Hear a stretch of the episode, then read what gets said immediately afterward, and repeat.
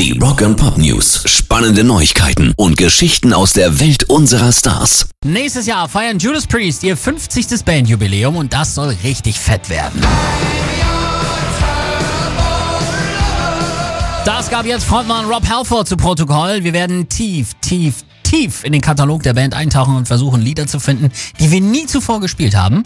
Das Ganze werden wir mit der Geschichte von Priest und dem 50. Jubiläum verpacken. Das offizielle Priest-Spektakel beginnt nächstes Jahr. Es wird eine großartige Show werden. Wir haben ein paar echt große Überraschungen und es wird eine wundervolle Feier. Stattfinden wird sie im Frühling oder Sommer nächsten Jahres und einige Überraschungsgäste werden wohl auch dabei sein.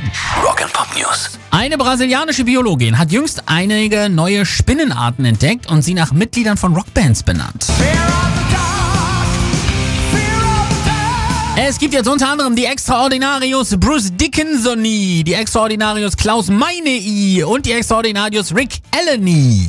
Ja, alle erkannt? Klar, Bruce Dickinson von Iron Maiden, Klaus Meine von den Scorpions und Rick Allen von Def Leppard. Sie sagt dazu, das ist die Art von Musik, die ich mag und für mich für gewöhnlich anhöre. Ich wollte schon immer Rick Allen eine Ehre erweisen, weil ich denke, dass er beispielhaft ist. In ihm hast du einen Drummer, der einen Arm verliert und macht in seiner Karriere weiter und lernt mit nur einem Arm zu spielen.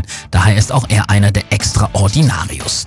Die Spinnen sind übrigens einen bis zwei Zentimeter groß und für den Menschen ungefährlich. Pairs Rock and Pop News.